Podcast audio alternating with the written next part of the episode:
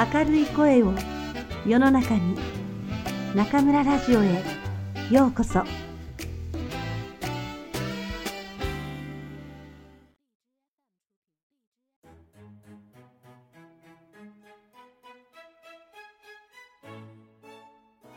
授業。お教室が本当の電車で変わってると思ったトットちゃんが次に変わってると思ったのは教室で座る場所だった。前の学校は誰かさんはどの机、隣は誰、前は誰と決まっていた。ところがこの学校はどこでもその日の気分や都合で毎日好きなところに座っていいのだった。そこでトットちゃんは散々考え、そして見回したあげく、朝、トットちゃんの次に教室に入ってきた女の子の隣に座ることに決めた。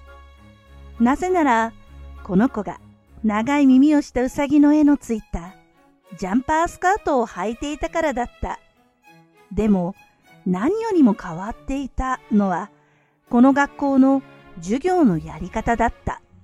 普通の学校は、1時間目が国語なら国語をやって、2時間目が算数なら算数というふうに時間割の通りの順番なのだけど、この点、この学校はまるっきり違っていた。何しろ、1時間目が始まるときに、その日、1日やる時間割の全部の科目の問題を女の先生が黒板にいっぱいに書いちゃって、さあ、どれでも好きなのから始めてください。と言ったんだ。だから生徒は国語であろうと算数であろうと自分の好きなのから始めて一向に構わないのだった。だから作文の好きな子が作文を書いていると後ろでは物理の好きな子がアルコールランプに火をつけてフラスコをブクブクやったり何かを爆発させてるなんていう光景はどの教室でも見られることだった。この授業のやり方は上級になるに従ってその子供の興味を持っているもの、興味の持ち方、ものの考え方、そして個性といったものが先生にはっきり分かってくるから、先生にとって生徒を知る上で何よりの勉強法だった。また、生徒にとっても好きな学科からやっていいというのは嬉しいことだったし、嫌いな学科にしても学校が終わる時間までにやればいいのだから、なんとかやりくりできた。したがって自習の形式が多く、いよいよわからなくなってくると、先生のところに聞きに行くか、自分の席に先生に来ていただいて、納得のいくまで教えてもらう。そして例題をもらって、また自習に入る。これは本当の勉強だった。だから、先生の話や説明をぼんやり聞くといったことはないに等しかった。トットちゃんたち1年生はまだ自習をするほどの勉強を始めていなかったけど、それでも自分の好きな科目から勉強するということには変わりなかった。カタカナを書く子、絵を描く子、本を読んでる子、中には体操している子もいた。トットちゃんの隣の女の子はもうひらがなが書けるらしくノートに写していた。トットちゃんは何もかもが珍しくてワクワクしちゃってみんなみたいにすぐ勉強というわけにはいかなかった。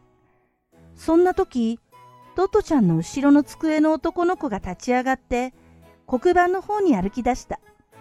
ノートを持って黒板の横の机で他の子に何かを教えている先生のところに行くらしかった。その子の歩くのを後ろから見たトットちゃんは、それまでキョロキョロしていた動作をピタリと止めて、頬杖をつき、じーっとその子を見つめた。その子は歩くとき足を引きずっていた。とっても歩くとき体が揺れた。はじめはわざとしているのかと思ったくらいだった。でも、やっぱりわざとじゃなくて、そういう風になっちゃうんだ、としばらく見ていたトットちゃんに分かった。その子が自分の机に戻ってくるのを、トットちゃんはさっきの頬杖のまま見た。目と目があった。その男の子はトットちゃんを見るとニコリと笑った。トトちゃんも慌ててニコリとした。その子が後ろの席に座ると、座るのも他の子より時間がかかったんだけど、トットちゃんはくるりと振り向いて、その子に聞いた。どうしてそんな風に歩くの？その子は優しい声で静かに答えた。とても利口そうな声だった。僕、小児麻痺なんだ。小児麻痺？トットちゃんは、それまでそういう言葉を聞いたことがなかったから聞き返した。その子は少し小さい声で言った。そう、小児麻痺。足だけじゃないよ。手だって。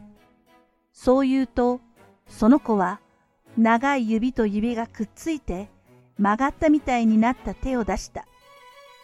トットちゃんはその左手を見ながら、治らないの？と心配になって聞いた。その子は黙っていた。トットちゃんは悪いことを聞いたのかと悲しくなった。するとその子は明るい声で言った。僕の名前は山本康明。君は？トトちゃんはその子が元気な声を出したので嬉しくなって大きな声で言った。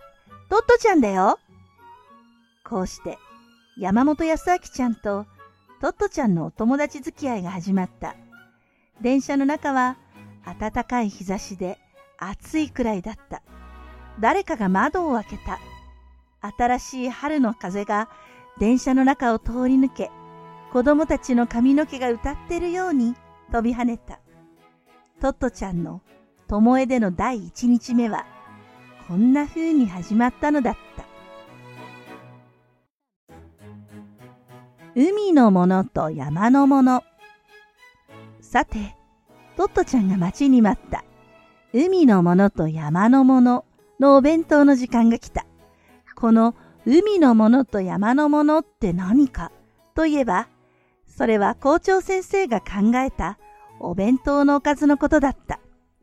普通ならお弁当のおかずについて子供が好き嫌いをしないように工夫してくださいとか栄養が偏らないようにお願いしますとかいうところだけど校長先生は一言海のものと山のものを持たせてくださいと子供たちの家の人に頼んだというわけだった。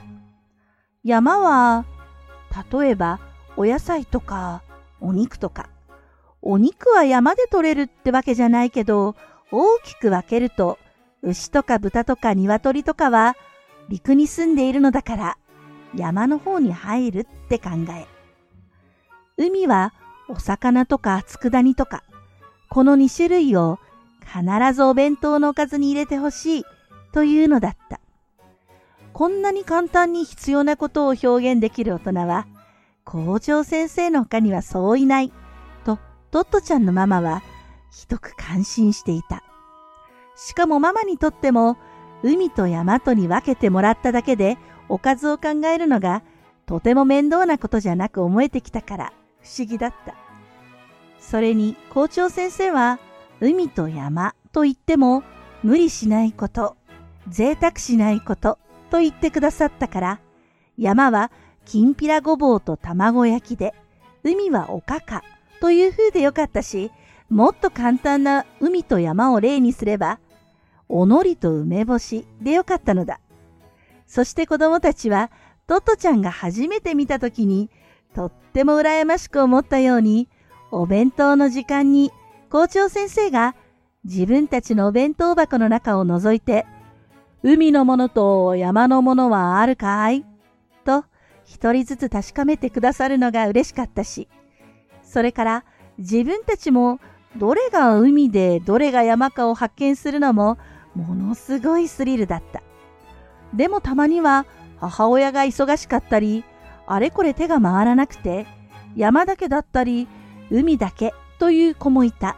そういう時はどうなるのかといえば、その子は心配しないでいいのだった。なぜなら、お弁当の中を覗いて歩く校長先生の後から、白い割烹前掛けをかけた校長先生の奥さんが、両手にお鍋を一つずつ持ってついて歩いていた。そして先生が、どっちか足りない子の前で、海と言うと、奥さんは海のお鍋からちくわの煮たのを2個くらい、お弁当箱の蓋に乗せてくださったし、先生が山と言えば、もう片方の山のお鍋からお芋の煮転がしが飛び出すという風だったから。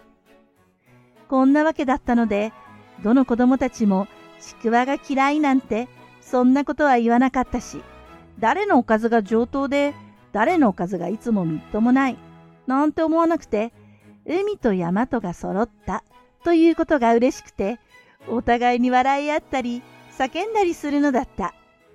トットちゃんも、やっと海のものと山のものがなんだか分かった。そしたら、ママが今朝、大休校で作ってくれたお弁当は大丈夫かな？と少し心配になった。でも、蓋を取った時トットちゃんが、わーいと言いそうになって、口を押さえたくらい、それはそれは素敵なお弁当だった。黄色の入り卵、グリーンピース、茶色の伝部、ピンク色のたらこをパラパラにいったの。そんないろんな色がお花畑みたいな模様になっていたのだもの。校長先生はトットちゃんのを覗き込むと、綺麗だね、と言った。トットちゃんは嬉しくなって、ママはとってもおかず上手なの、と言った。校長先生は、そうかい、と言ってから、茶色の伝部を刺して、トットちゃんに、これは海かい？山かい？と聞いた。トットちゃんは伝部をじーっと見て、これはどっちだろう？と考えた。色からすると山みたいだけど、だって土みたいな色だからさ。でも、わかんない。そう思ったので、わかりません。と答えた。すると、校長先生は大きな声で、伝部は海と山とどっちだい？とみんなに聞いた。ちょっと考える間があって、みんな一斉に山とか海とか叫んで、どっちとも決まらなかった。みんなが叫び終わると、校長先生は言った。いいかい？伝部は海だよ。なんで？と太った男の子が聞いた。校長先生は机の輪の真ん中に立つと、伝部は魚の身をほぐして細かくして、いって作ったものだからさ、と説明した。ふーん、とみんなは感心した声を出した。その時誰かが、先生、トートちゃんの伝部見てもいい？と聞いた。校長先生が、いいよ、と言うと、学校中の子がぞろぞろ立ってきて、トットちゃんの伝部を見た。伝部は知っていて、食べたことはあっても、今の話で急に興味が出てきた子も、また自分の家の伝部とトットちゃんのと少し変わっているのかなと思って見たい子もいるに違いなかった。伝部を見に来た子の中には匂いを嗅ぐ子もいたので、トットちゃんは鼻息で伝部が飛ばないかと心配になったくらいだった。でも、初めてのお弁当の時間は少しドキドキはしたけど、楽しくて、海のものと山のものを考えるのも面白いし、伝部がお魚って分かったし、ママは海のものと山のものをちゃんと入れてくれたし、トトちゃんは全部良かったなぁ嬉しくなった。そして次に嬉しいのは、ママのお弁当は食べると美味しいことだった。